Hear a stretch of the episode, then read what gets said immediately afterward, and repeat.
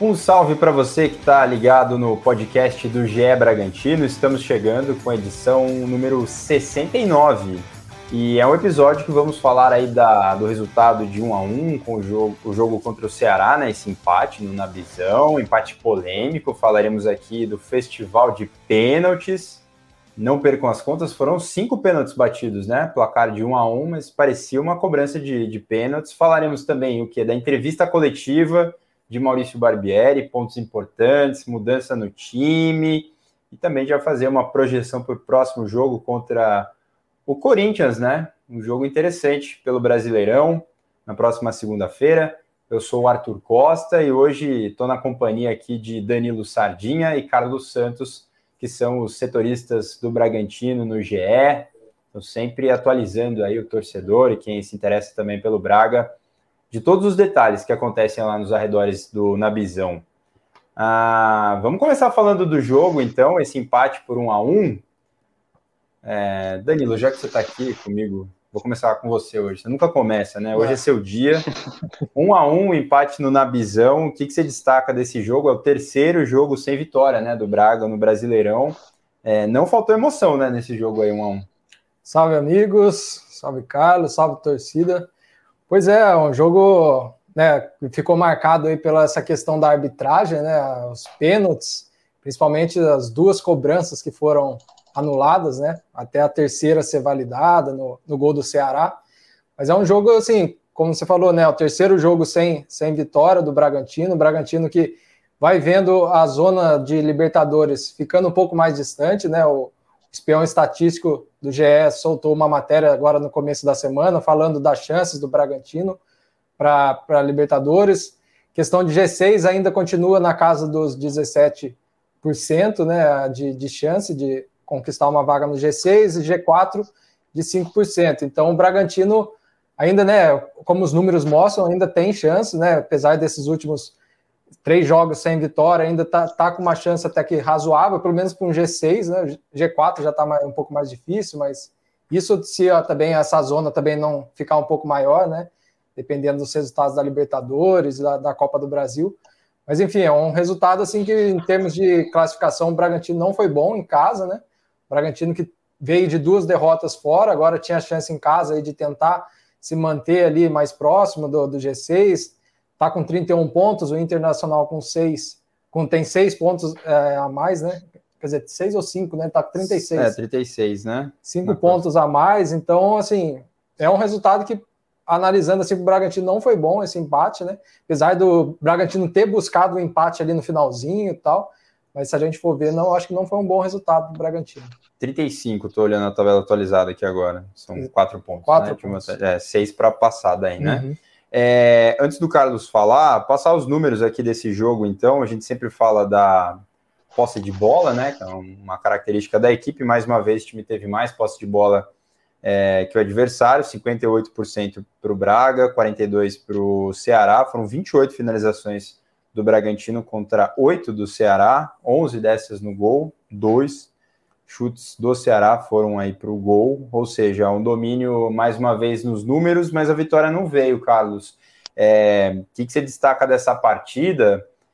É, na coletiva até o Barbieri teve o cuidado ali, né, mais uma vez aquelas longas pausas para falar que foi um bom resultado devido às circunstâncias do jogo, mas analisando assim friamente, dá para comemorar esse pontinho ou lamentar os dois perdidos?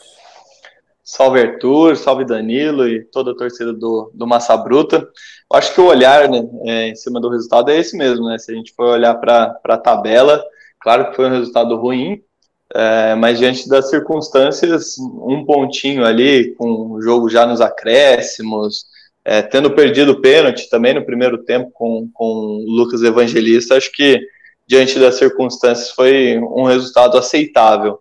É, mas mais uma vez o Bragantino teve o controle do, do jogo, né? Teve todo aquele volume, mas é, volto a dizer, né? A gente já vem discutindo aqui no, nos últimos episódios, assim, é, independente de polêmica com, com arbitragem, VAR, mandou voltar a cobrança, teve invasão, não teve. O Bragantino tá sentindo falta do 9, né? O Bragantino de novo conseguiu controlar bem o jogo, foi superior ao Ceará, é, sofreu o gol de pênalti na segunda etapa, mas teve várias chances de, de fazer o gol antes e, e não conseguiu justamente porque não, não teve esse 9, né? Nessa partida o, o Barbieri testou uma formação diferente.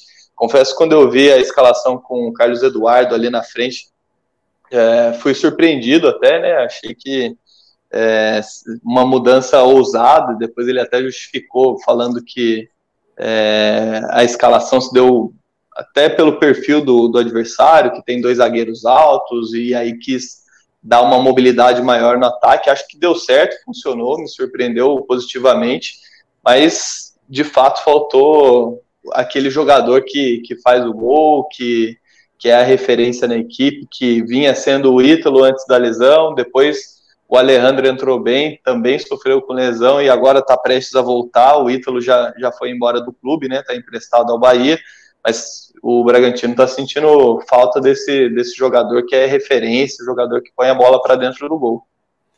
É, você tocou num ponto legal da gente falar aqui, que foi a grande novidade né, na escalação, Carlos Eduardo, que normalmente tem oportunidades jogando aberto pelo lado esquerdo, às vezes lado direito, né?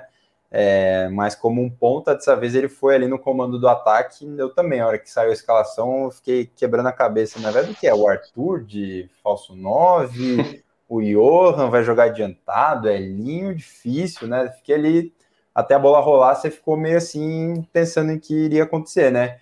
E assim como você, Carlos, eu acho que o Carlos Eduardo surpreendeu positivamente. A ideia do Barbieri ali, que era fugir, né, desse, desse contato mais físico ali, é, acho que funcionou bastante, né? Carlos Eduardo teve uma grande chance. É, antes de sofrer o pênalti, foram dois, duas jogadas bem parecidas, né? Ele é lançado em velocidade, é, e uma ele para no, no, João Ricardo, né? O goleiro do Ceará, e na segunda, é, pênalti em cima dele. O, eu, eu gostei, para falar a verdade. E o Alejandro tem uma característica assim um pouco mais veloz também, né? Que em comparação ali com o Hurtado e tal. Mas enfim, e você, o Danilo, o que, que você achou? O Carlos já disse que foi surpreendido positivamente. Você gostou também dessa atuação do Carlos Eduardo como esse centroavante? Sim, eu achei que a, né, até um desempenho até um pouco melhor do que ele vinha tendo quando jogava no mais aberto, né, nas pontas. Ele que foi testado em outros jogos, né, pelo, pelo Maurício Barbieri, não estava ainda rendendo, né, aquilo que esperado. Eu acho que ali na, na, na, no comando do ataque ali, mais mais centralizado. Teve essa questão da mobilidade, que eu acho que esse o Barbieri realmente aceitou. Foi um jogador mais móvel ali, se comparado com o Hurtado, né? O Hurtado é um jogador que segura mais a, a marcação ali para fazer um pivô, mas não tem tanta essa mobilidade. Eu acho que isso foi, foi um ponto positivo aí, né? Eu acho que faltou um pouco dessa questão do. Concordo com o Carlos, dessa questão de finalização, né? Que a gente já viu outros jogos do Bragantino, de criar e, e acabar não convertendo em gols. Mas eu acho que pelo, a atuação do Carlos Eduardo foi positiva, assim. E chamou atenção o fato também do, do Hurtado não ter ficado nem no banco, né? Ele não foi relacionado para o jogo mesmo. É, Barbieri foi questionado sobre isso, falou que foi opção técnica, mas que ele segue no grupo, trabalhando tal. É, te convenceu isso aí, Carlos? Ou você acha que pode ser até um recado do tipo, ó, Vamos lá, que precisa correr mais aí para garantir um lugar aí no, no time. Alejandro está voltando. Você acha que tem algo a mais do que uma simples opção técnica? Ah, eu acho que, que a resposta do Barbieri na, na coletiva convenceu sim. Acho que as escolhas dele pro, pro ataque foram bem baseadas no, no perfil do adversário. E, e tanto foi isso que, que deu certo a estratégia que ele adotou com o Carlos. Deu certo entre aspas, né? Faltou o gol com, com bola rolando, mas é, você viu que o time conseguiu produzir mais ofensivamente. Mas claro que é impossível a gente desassociar isso das atuações que o Hurtado vem tendo, né? Desde que ele voltou a atuar pelo clube, né? Depois que teve renovado o seu seu contrato de empréstimo, ele não tem feito grandes atuações, né? E aí o, o treinador não levar ele sequer como opção para o banco, é, acho que, que vale mais como um alerta aí para o Hurtado, para produzir um pouco mais, mas de fato as escolhas do, do Barbieri para esse jogo foram de centroavantes com mais mobilidade, né? O caso do, do Carlos Eduardo até iniciando a partida, o Gabriel Novaes no banco, então acho que é, o Barbieri foi, foi convincente, sim, na, nas suas escolhas e na, na justificativa. Lembrando que do outro lado do campo tinha o Matheus Peixoto, né? É, centroavante aí que, que tem um. Ah, não dá pra falar que não tem um histórico, né? Ele fez gol uhum. pra caramba, né? Com o Braga também. Conquistou acesso, né? Conquistou na acesso. Exatamente. E não rolou a lei do ex, né? A gente só lembra da lei do Bem ex. Bem sumido, né? Fala isso. Ah, vocês só lembram da lei do ex quando ela funciona, mas todo mundo joga em todo lugar e vocês não falam nada quando acontece. Nesse caso, ele tem razão. O Matheus Peixoto passou em branco a lei do ex não, não funcionou. Mas eu acho que ela existe. A lei do ex é implacável. É, quase sempre. Quase sempre. Ô Danilo, fala um pouco desse lado esquerdo do ataque, que também foi tema da coletiva do Barbieri, né? Acho que todo mundo pensa meio igual dessa história de não tem ninguém ali que tá com a vaguinha Dono. garantida, né? O Elinho fez gol tal, mas de repente aí o sorriso entra porque tem um poder maior de marcação. Aí no jogo seguinte o Elinho tem mais uma chance. É, o que, que, você está achando desse lado esquerdo aí? Hashtag saudades Coelho? É, é grande. eu acho que questão desde que o Coelho saiu, né? O Bragantino não conseguiu acertar ainda alguém para essa vaga, né? A próprio antes do Coelho mesmo se firmar mesmo, o Bragantino ainda tinha essa troca, né? O Elinho era. Depois o Coelho no final da temporada do ano passado se firmou e virou titular, daí enfim preencheu. E agora com a saída dele tá essa briga aí. Mas assim, eu acho que Elinho, Elinho e Sorriso, os dois. O Elinho já mostrou no próprio Bragantino mesmo que é, né, boas atuações, e o Sorriso ainda tem aquela imagem de, do juventude, né? Que a gente sabe que ele pode render. Mas os dois não vivem assim grandes momentos, né? Não sei se é questão de, de sequência, por mais que às vezes o Barbieri tenta dar uma sequência, principalmente para o Elinho, acho que o Elinho teve mais chances assim de ter sequência não conseguem se firmar. A gente não sabe assim o, o, o que acontece né, ali na, na questão, por que, que, que eles não estão se, se, encaixando. Eu acho que o Barbieri está fazendo essas trocas para ver se, se alguma hora ou outra alguém coloca, é, consegue se encaixar, porque assim é até difícil explicar o Barbieri mesmo na coletiva, você vê que ele também tem dificuldade de explicar essa questão de por que, que os, eles não estão, né?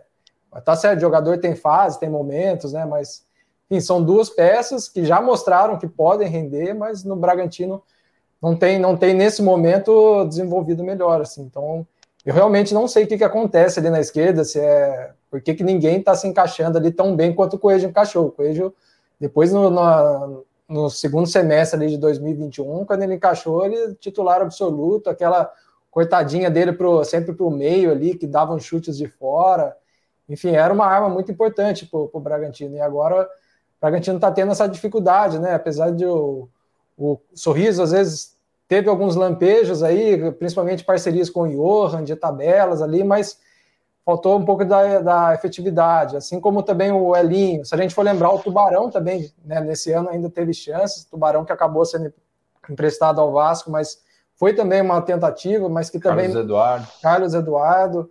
Enfim, a direita está ali com o Arthur e eu acho que talvez é o Elinho mesmo, na direita, talvez rendesse um pouco melhor, mas tirar o Arthur é complicado. O Arthur está muito bem encaixado ali. A questão é achar alguém que se encaixa aí nessa, nessa esquerda. Ainda que o Arthur tenha jogado no Bahia, né? Um tempo é. aberto pela esquerda também, tem, teve boas uhum. atuações, né? Arrancadas tal. Enfim, é o que você falou. Acho que o Barbieri, se ele soubesse o que está acontecendo, a gente não estaria nem falando disso aqui. É. Né? O, o negócio estaria solucionado, né? O time estaria, estaria rendendo ali do, do lado esquerdo. Mas chama atenção também porque é o lado do Luan Cândido, né? Que acho que é um dos grandes destaques do Braga uhum. na temporada, talvez o jogador mais regular, né? né nesses últimos jogos. Impressionante, né? O que tá jogando o Luan Cândido. É, e ao lado dele, né? Teoricamente é um lado é. que ficaria mais ajustado, enfim. Uhum. É... É, vale até lembrar que no, no fim do jogo, quando estava perdendo, o Barbieri optou pelo, pelo Luan Cândido mais à frente, né? Colocou Sim. o Ramon para entrar na lateral e colocou o, o Luan Cândido mais à frente, não só pela, pela força ofensiva, mas também pelo jogo aéreo, né? Que é um jogador alto, faz bastante gol de cabeça. Acabou saindo de pênalti, mas é, mais uma alternativa que o Barbieri tenta ou testa pela esquerda ali no, no ataque. É, não é a primeira vez, né? E o Luan tem, tem feito os gols, né? O problema é que o Braga tá chegando em muitos jogos atrás do placar, né? Ou precisando né, de um gol da vitória. O Luan tá, tá jogando lá, né? Nesses minutos finais. Quem sabe, né? Não entra aí como. Será que é ele? o cara aberto na esquerda de ataque. Vamos ver. É, agora sim, vamos falar do que, que mais chamou atenção né, no jogo foram os, os pênaltis. É, então vamos lá, não me deixem perder a conta, por favor.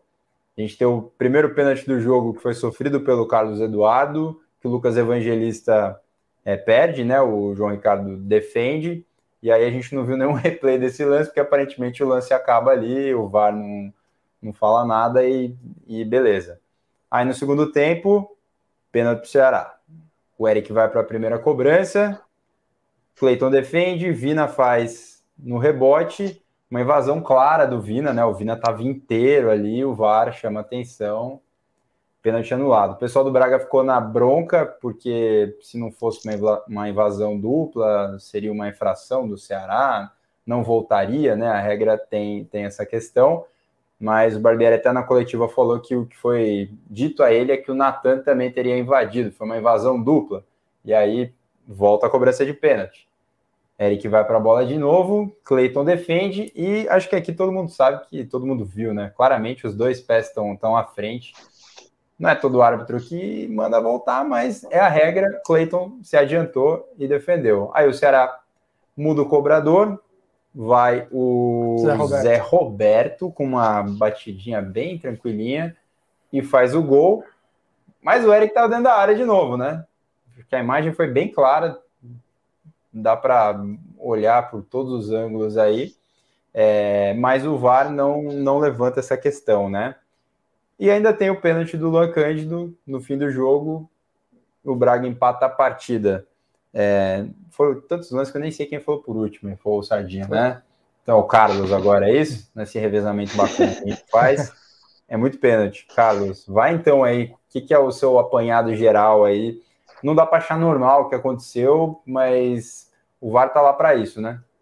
É, eu acho que a, a grande questão é, é envolvendo o, o, pênalti a favor do, do Ceará.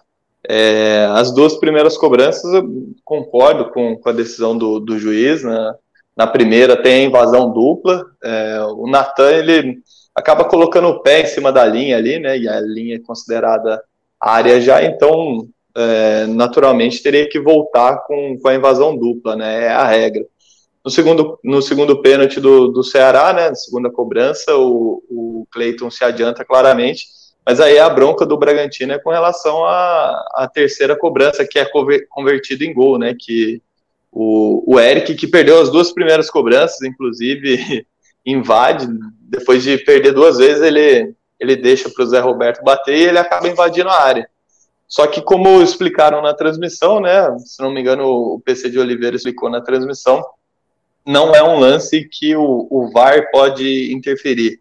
Acho que a, a grande reclamação do Bragantino é essa, porque se para checar a, a, a, invasão dupla pode, quando a, o pênalti é convertido e tem a invasão, tem que ser marcado só no campo. Acho que é, esse, essa brecha da, da regra, vamos dizer assim, que, que é o ponto de, de reclamação do Bragantino. E eu concordo, acho que se, se tem a ferramenta e, e pode se checar, né? Por que não? Acho que fica. É, a gente teve dois, dois exemplos, três exemplos muito claros, assim, de que para uma situação o VAR é usado e para outra não. Então, acho que a, a reclamação, a bronca aí do, do Bragantino Barbieri procede, mas enfim, agora já, já foi, acho que cabe mais como uma reclamação, uma sugestão de, de mudança de procedimento aí para que não aconteça com, com o Bragantino novamente ou com outro clube qualquer. Aí é, é, abusar, né? A explicação deixa ainda mais claro o erro, né? É abusar da, da ingenuidade de todo mundo que está vendo o jogo pela transmissão ou no estádio, que o gol do Vina não foi um aviso que veio do VAR, né? Porque ele já estava comemorando, o juiz estava já no meio do gol. É óbvio que houve uma, uma comunicação de alguém ali para o árbitro para que ele voltasse, porque no campo não foi marcada essa, essa invasão do Vina. Pelo tempo que ele ficou comemorando, pelo gestual do árbitro, é, é abusar um pouco da, da ingenuidade de, de todo mundo que, que acompanha, né, que consome esse produto que é o futebol. É, não dá para entender. Claramente são dois pesos, duas medidas nessa né, Você quer falar alguma coisa Sim. dos pênaltis? É, o, a CBF divulgou né, a análise do, do VAR desses dois, e ela divulga desses dois lances, né? Que, que foram anuladas as cobranças, né? Então, assim, existe mesmo esse, essa invasão dupla no, no, primeiro lance, o segundo também a imagem mostra os dois pés do Cleiton à frente da linha, já claramente, então mas é o que o Carlos falou, acho que a questão é o terceiro, né? Que há essa invasão e, e nesse caso não teve VAR, né? Porque daí é, é uma decisão do campo, mas foi logo na sequência, né? Você anulou uma cobrança ah, por causa de invasão e, e, uma outra cobrança logo na sequência que teve invasão, você não, não confere o lance e tal. Eu acho que isso, a reclamação do Bragantino é justa nesse sentido, porque parece, né, dois pesos, duas medidas, né? Ainda mais logo ali na sequência, né, no mesmo praticamente lance. É isso mesmo. É, bom, um a um então, terminou o jogo, são três jogos sem vencer, o time caiu mais uma posição na tabela, né? Tá na décima colocação. E aí tá na raspinha ali da primeira página, né? O time que já estava mostrando que ia brigar por uma vaga na Libertadores tal, tá perdendo um pouco de fôlego. É, o que, que você tem para falar desse momento do time, Carlos? O Barbieri até na coletiva, a gente vai falar um pouco mais da coletiva é, daqui a pouco, mas até na coletiva fala um pouco dessa questão mental, né, do, do time, que não estaria sendo efetivo justamente por isso, né, claramente um time que está sem aquela confiança na maneira como a gente já viu em, é, no passado. É, a posição na tabela pode ser um elemento a mais dessa falta de confiança, ou você acha que não, são coisas diferentes, não entra em campo? Dá, eu, eu acho que pode sim, pode influenciar, e até porque agora vem uma, uma sequência bem difícil para o Bragantino. É, os problemas que a gente vê no campo no, nos últimos jogos ainda é, não parecem estar totalmente corrigidos, tanto é que a gente vem falando dessa, dessa vaga aí na, na ponta esquerda há tempos, do, do problema é, da falta de um centroavante há tempos, com claro, com a lesão do, do Alejandro e, e do Ítalo quando ainda estava no clube, é, mas é uma sequência difícil você vai para ela sem, sem tudo resolvido, então acho que essa falta de confiança pode interferir no, no desempenho dos jogadores, acho que do que vem pela frente aí, o, o Corinthians ainda é difícil da gente prever, apesar de ser o próximo jogo, né, o jogo da, da próxima semana é difícil prever, porque o Corinthians está envolvido numa decisão na, na Copa do Brasil, tem apostado as fichas é, na Copa do Brasil e vai jogar é, nessa quarta-feira, então ainda não, não se sabe qual que vai ser o, o foco, como que o Corinthians vai se preparar para esse jogo, mas é, é, uma sequência difícil que o Bragantino já sofreu na, na primeira, no primeiro turno, né? Foi aquele mês de maio terrível para o Bragantino, com uma longa seca de, de vitórias, quedas na, na, Libertadores e Copa do Brasil. Então, eu acho que vai ser uma sequência difícil que o Bragantino não vem com, com a casinha toda arrumada para enfrentar adversários grandes, como vai pegar agora. Claro que o Braga já, já mostrou que pode enfrentar de igual Corinthians, Palmeiras, Flamengo, mas é, o momento atual não é dos melhores para o Bragantino enfrentar times com essa envergadura. Torcedor, se você não é bom de tabela, vou passar aqui para vocês os próximos seis jogos do Braga. Presta atenção. Então, o próximo é contra o Corinthians, na Arena do Corinthians. Depois tem o Palmeiras, em Bragança. Aí o time sai de novo, vai para Minas jogar contra o Atlético Mineiro. Aí volta para o Nabi e pega o Goiás. Ok, dá uma respirada, uma refrescada. Se bem que o Goiás está fazendo jogos muito complicados, né? Competitivos. Pedro Nessa Raul marcando, né? Pedro Raul marcando todo o jogo. Olha o 9 aí no mercado. e aí na sequência você tem Inter em Porto Alegre e o Flamengo no Rio. Quem fez essa tabela? Não gosta do Braga nesse momento. É, dura, hein, Sardinha? Sequência pesada, hein? Pesada, pesadíssima. O Barbieri né, reconheceu que é uma sequência difícil na coletiva. Ele relembrou né, realmente que o Bragantino já fez grandes jogos contra o Corinthians, contra o Palmeiras na temporada passada, como ele citou, o Flamengo nesse ano. E realmente, o Bragantino já, já fez grandes jogos contra essas equipes e tem condições de, de conquistar bons resultados. O problema é que o Bragantino deste momento não é aquele Bragantino que fez esses grandes jogos contra o Palmeiras no ano passado, contra o Corinthians. Nesse ano foi aquele jogo que o Bragantino estava ainda disputando a Libertadores, né, que teve aquele gol do Renato Augusto ali no finalzinho, mas o Bragantino também estava um pouco modificado. Mas enfim, era um Bragantino também que estava diferente, né? Então a gente, o Bragantino tem acho que essa questão mental aí para trabalhar, né? Que é um que com certeza o, o Barbieri deve estar trabalhando, porque quando o Bragantino né, passou por essa sequência no primeiro turno, que viveu nove jogos sem vitória, teve a eliminação na Libertadores, eliminação na, na Copa do Brasil para o Goiás, falaram que ah, agora pelo menos vai ter uma semana cheia, né? Acho que dá para preparar, os jogadores vão ter um tempo maior de descanso, recuperar tal. Essa era a expectativa, só que a gente vê que o, no, na realidade o Bragantino não cresceu tendo esse tempo a mais de preparação. A equipe, eu não sei, né? Isso são suposições que a gente faz de tentar analisar o momento. Não sei se eu acho que essas duas eliminações ainda, ainda reverberam um pouco ainda, né? No, no moral da equipe, de ter. Acho que começou o ano com aquela expectativa, pô, Libertadores, Copa do Brasil, tal. Daqui a pouco, num mês, você cai nas duas competições, né? Da forma como foi na Libertadores, sem conseguir nenhuma vaga para a Sul-Americana, sendo que você passou a maior parte da fase de grupos ali entre os dois, né? E você, no finalzinho ali, deixa eu perder e terminou em quarto. Depois a eliminação para o Goiás, da forma como foi. Você abriu 1 a 0 no jogo de ida, jogo de volta, na sua casa você perde por 1 a 0 vai para os pênaltis acaba perdendo os pênaltis. Acho que isso daí acho que abalou um pouco o Bragantino, que o Bragantino está tentando se reerguer, porque sim, já mostrou, o elenco do Bragantino já mostrou que tem condições de fazer uma campanha melhor do que vem fazendo. Né, o próprio com esses jogos, esses jogos mesmo contra esses adversários, o Bragantino já fez. Mas assim, a gente não sabe o que está acontecendo, né? Porque agora é um jogo a cada semana, né? Tem esse tempo de preparação.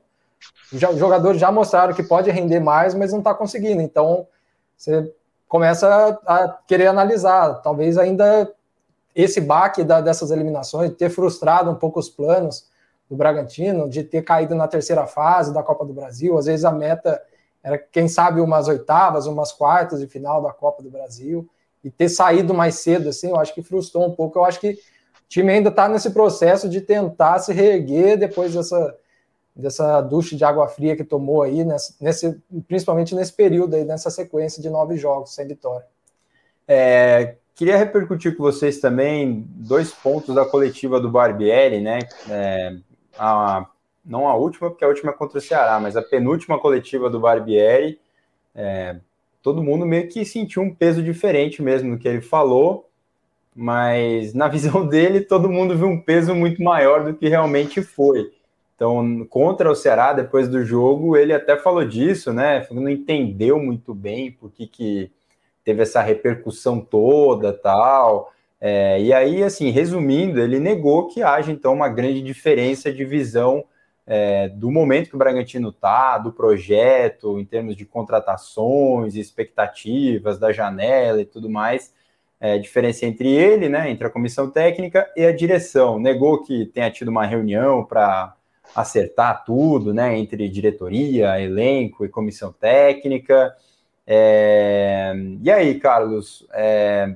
a gente exagerou mesmo, coloco a gente, porque acho que todo mundo que ouviu aquela, aquela coletiva acho que saiu de lá com essa mesma sensação, né? De que pela primeira vez ele estava falando uma língua um pouco diferente. A gente falou bastante disso no episódio passado, né? Ele colocou aqueles famosos panos quentes na, na, na, na entrevista anterior que ele tinha dado. É, a gente viajou tanto assim ou ele está abusando da, da boa vontade ah, também? Eu, eu acho que ele tentou dar uma acalmada na, na situação, né? Claro que, que ali teve é, a circunstância da coletiva na partida anterior foi é, uma, uma circunstância ruim para o Bragantino, né? Tinha acabado de, de perder um, uma partida por 3 a 0 para o São Paulo, que é um time de, de bastante camisa, que o Bragantino costumava fazer bom, costuma fazer bons jogos, né? E aí acho que ele foi um pouco mais, é, mais tenso, mais nervoso para a coletiva, e, e é fato que ele falou sobre as expectativas que ele tinha para a janela, que acabaram não se concretizando, é, expôs algumas, hum, não sei se exatamente divergências, mas algumas formas diferentes de, de pensar é, com relação à diretoria, mas eu acho que obviamente isso daí foi, foi conversado com mais calma também durante a semana. Acho que ele quis, é, de uma certa maneira, tranquilizar que ele está dentro da filosofia do clube. Mas claro que ele quer brigar por, por, por posições melhores no, no Brasileirão e até em virtude da, da derrota para o São Paulo naquela ocasião e também pelo que foi a janela, sem nenhum, nenhuma peça de, de reposição para chegar e jogar onde ele vê que tem os problemas, eu acho que foi uma, uma coletiva mais quente, mas acho que nesse domingo ele tentou mais dar uma acalmada, uma apaziguada na, na situação, não que, que haja uma discordância entre ele e a diretoria, mas é, formas diferentes de, de pensar, mas não que, que tenha um conflito ali, né? Queria te ouvir também, Danilo. É... O que, que, você achou aí do. Essa conversa né, entre a semana, né, no meio da semana, entre direção, comissão, jogadores, acho que isso faz parte de qualquer Sim. ambiente de futebol, é uhum. até natural que, que haja, né? É, às vezes é o tom da conversa, o é. motivo é. da conversa que pode ser diferente, né? Mas o que, que você achou aí do bombeirão Barbieri aí nessa coletiva depois do Ceará? É, exatamente. Eu acho que agora, né, passado uma semana, acho que depois de um, é como o Carlos disse, né? Aquele jogo um 3 a 0 São Paulo tal. Mas porque assim, na, na, a frase que ele falou na outra coletiva quando São Paulo foi: Eu tinha outras expectativas. Isso foi Sim. uma frase que ele soltou. Então, assim, você mostra que assim, eu esperava outra, outra coisa. Ele não criticou quem veio, ele mesmo fala. Não estou criticando a qualidade, o potencial desses jovens que chegou mas eles são jovens ainda que chegam no momento para integrar, tal, enfim.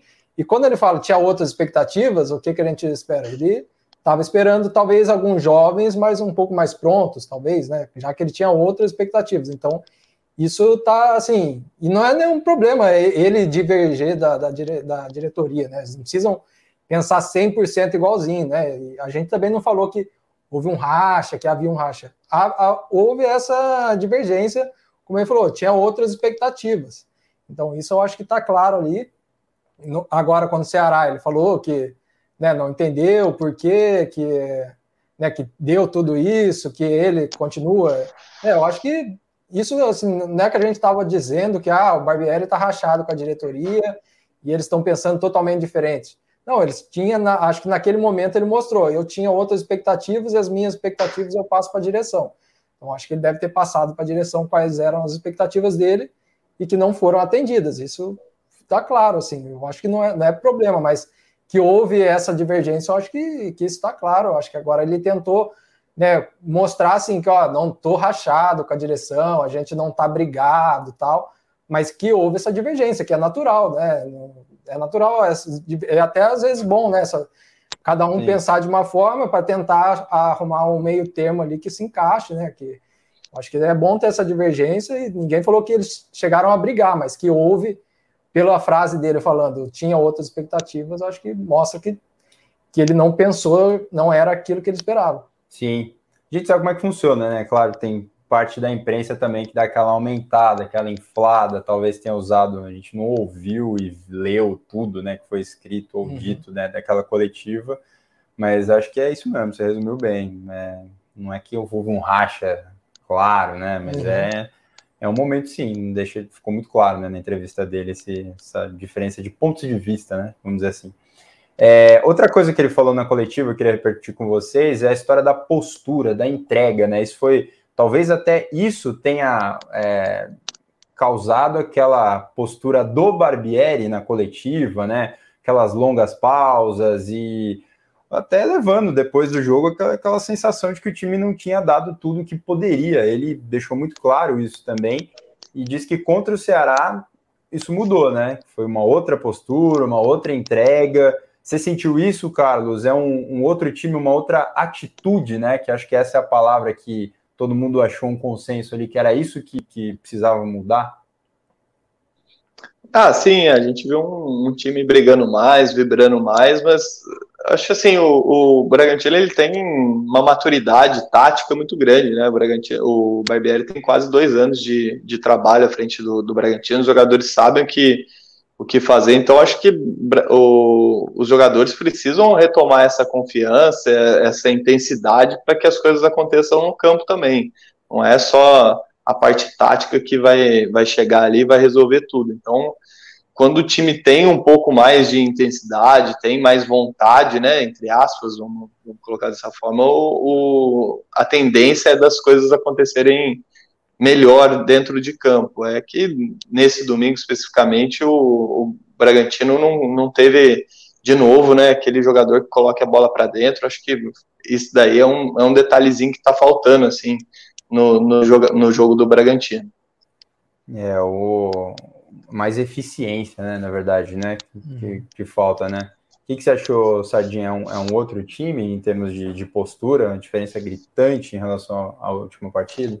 É, eu acho que comparado com o que foi contra o São Paulo, que eu acho que foi uma das piores partidas do Bragantino aí no ano, eu acho que houve sim essa, essa melhora, os números mesmo mostram, né, do, de finalizações, de, né, o Bragantino foi muito mais é, para cima do, do, do, Ceará, né, embora comparar também o Ceará com o São Paulo, São Paulo vive um momento também um pouco melhor que o, que o Ceará, né, é um adversário mais, um pouco, era mais difícil, mas eu acho que o Bragantino, sim, mostrou essa questão de atitude, né, um pouco mais, mas ainda, como o Carlos bem falou, é essa questão da, da finalização, que eu acho que ainda que é o que está pegando, que toda vez nas coletivas também o Barbieri sempre fala, é, a gente trabalha, né? O Barbieri, Maldonado, a gente já ouve falar disso, né? De, a gente trabalha tal, mas eles falam, existe muita questão do jogo, né? Da, dali da hora, né? Não tem como no treino você simular exatamente a situação do jogo, né? Que, que é uma outra, uma parte mental, é totalmente diferente e tal.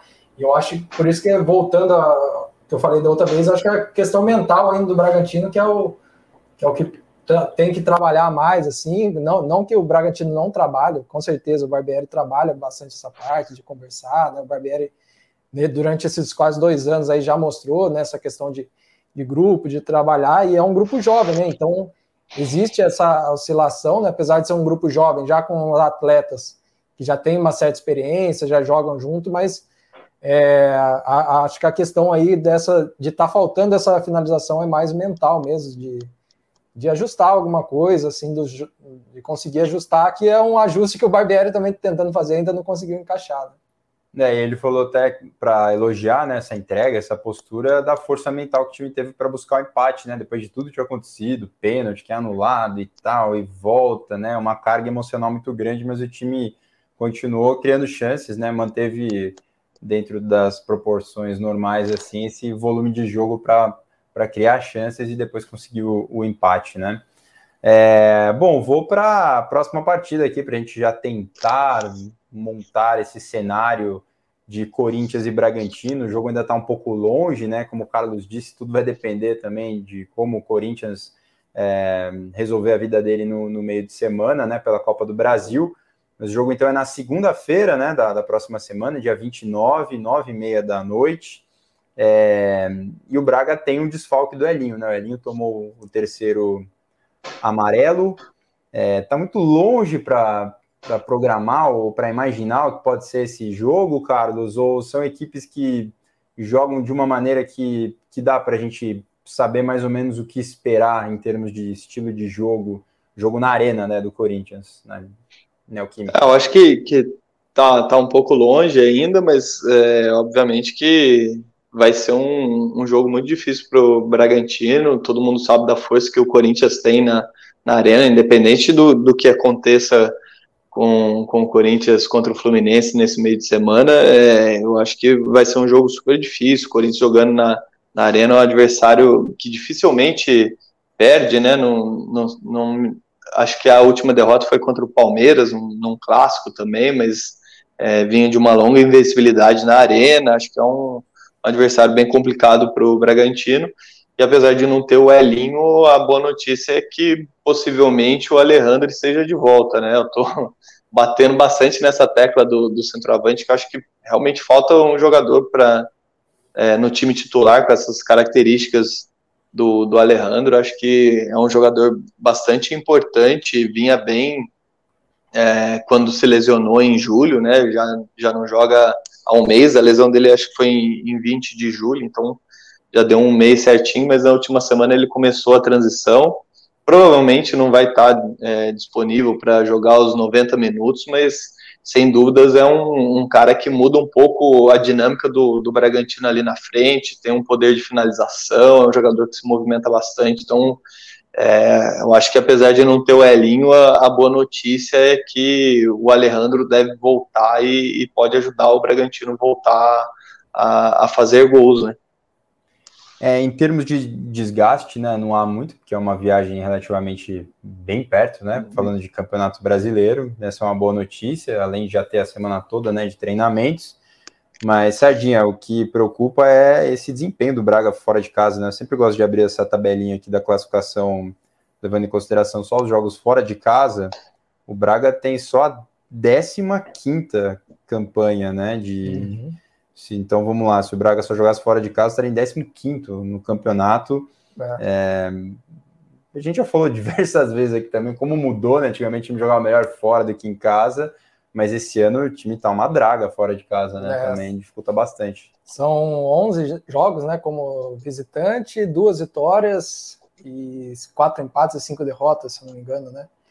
É isso daí. É, duas vitórias, quatro empates e cinco, cinco derrotas. derrotas. É, então. A última vitória fora de casa foi contra o América, né? Um mês aí, foi em julho.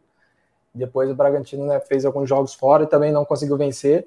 É uma dificuldade que o Bragantino vem tendo né, nessa temporada. Ano passado era o inverso, né? Que jogadores até falavam por que, que eles rendiam melhor fora e não no, no, no Nabi. Agora esse ano deu uma, uma invertida. É, mas é como o Carlos falou, um jogo difícil, né? Eu acho que ainda mais né, independente do, do jogo contra o Fluminense, mas caso o resultado para o Corinthians não seja favorável e contra o Fluminense, eu acho que ainda o Corinthians vem mais pressionado ainda para o jogo contra o Bragantino, que dificultaria ainda um pouco mais. Mas, assim, o Bragantino, se a gente for ver o histórico também do Bragantino na, na arena, né, como o Barbieri falou na coletiva, né, já, já conquistou vitórias lá, né, eu estava dando uma olhada desde que o Bragantino passou a ser controlado pela Red Bull, né? Tem uma derrota só na, na Arena, que foi nesse ano no Paulista, mas já conquistou duas vitórias lá, teve empate. Enfim, o Bragantino consegue às vezes sair bem lá, mas a questão acho que é o próprio Bragantino mesmo, né? Tem essa expectativa da volta do, do, do Alejandro, né? Que caso volte, se voltar bem também, né? A gente não sabe como ele volta, porque sofreu a lesão lá em julho, né? Vai fazer um mês já que tá estava tá, fora, tem a questão do ritmo de jogo, então a gente não sabe como ele vai voltar, mas se voltar bem como ele vinha vindo, é um reforço importante para o Bragantino, né? O, enfim, é, tem essa questão da Elin, que vai sair ali na esquerda, então se é, provavelmente talvez o sorriso, né? É o mais cotado, mas vamos supor que venha o Alejandro, o Carlos Eduardo também pode ser uma opção por ali, né? Vai ser algo que o Barbieri deve estudar também nessa semana para para ver quem que vai ficar nessa posição. Mas assim, é um, com certeza é um jogo difícil dessa sequência agora que vai ter, né? O Bragantino tem sim condições de conquistar essa vitória lá, mas, mas precisa, principalmente, acho que, é, que a gente falou, né? Essa questão de finalizar melhor, né? De ser mais efetivo. O Bragantino não tem sido tão efetivo, né? Apesar de que você olha na tabela, o Bragantino ainda mantém ainda como um dos melhores ataques, né? Do, do campeonato, né? Tem uma boa média de gols, mas nesses últimos jogos não tem sido tão efetivo ali na frente. Vamos para os destaques finais, então. Se vocês quiserem palpitar esse jogo aí, Corinthians e Braga, é, que tá longe, né? Eu não tenho essa postura assim, então o Rangel exige as coisas, né? Então, quando ele tá aqui na apresentação, eu sou um cara mais tranquilo. Se vocês não quiserem, porque tá muito longe, respeitarei a opinião de vocês. E bora para os destaques finais, então, Carlos. Começa contigo. Bom, não vou dar palpite, não. O Rangel é um ditador, realmente. Ele exige o palpite de qualquer maneira. Mas hoje eu, vou aproveitar a ausência dele aqui, a distância para o jogo, vou, vou, deixar passar batido aí o, o palpite. E destaque final, vou trazer uma, uma informação aqui que, que a gente conversou nos últimos dias, eu e o Sardinha. É, o Natan, que teve uma proposta do, do Verona no começo do mês, o Bragantino recusou 9 milhões de, de euros por ele o Verona voltou a procurar o Bragantino depois dessa recusa da, da proposta, melhorou um pouco os valores, mas nada suficiente, nada dentro do que o, o Bragantino entende que, que o Natan vale ou pode é, que representa o, o, valor de mercado do Natan hoje. Então, o Bragantino é, foi procurado novamente pelo Verona e recusou de novo propostas pelo, pelo zagueiro Natan, que é um dos destaques do time e, e bastante promissor. Boa, Sadinha. Oh, também vou deixar o palpite para o Rangel. Rangel o palpite. É, mas eu vou dar o destaque, acho que para o feminino, né? Que a gente falou tanto desse ano no brasileiro, né? Que era só derrota, derrota, e agora no Paulista a diferença que teve, né? O Bragantino, dois jogos, duas vitórias, sendo a última vitória sobre o São Paulo, fora de casa, né? Acho que foi um, é uma campanha assim que a, a, gente pode falar que surpreende pelo que o Bragantino fez no brasileiro, né?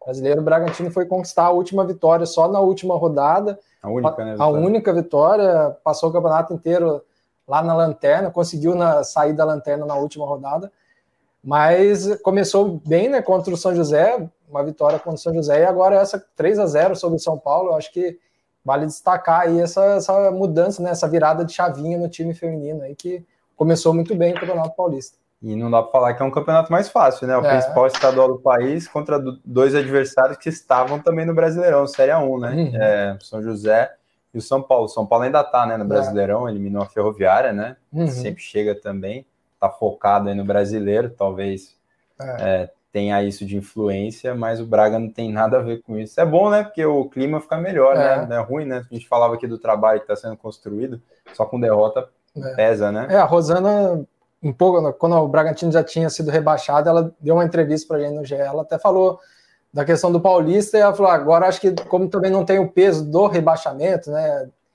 e teve um mês de preparação, acho que vai dar para preparar melhor né, a, a, equipe, e realmente a gente vê essa mudança de postura do Bragantino. Muito bem. Então é isso, hein? Abaixo os palpites, não vamos palpitar coisa nenhuma aqui essa semana, e voltaremos na qualquer momento aí com a edição número 70, hein? Simbólica aí a próxima edição. 70 GE Bragantino, podcast do GE Bragantino, 60 episódios, que beleza, hein?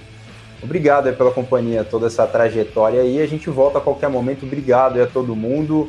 A Vitória, né, ficou na técnica hoje com a gente. Obrigado também ao pessoal lá do Rio. E é isso, hein? A gente se encontra no próximo episódio do GE Bragantino. Valeu!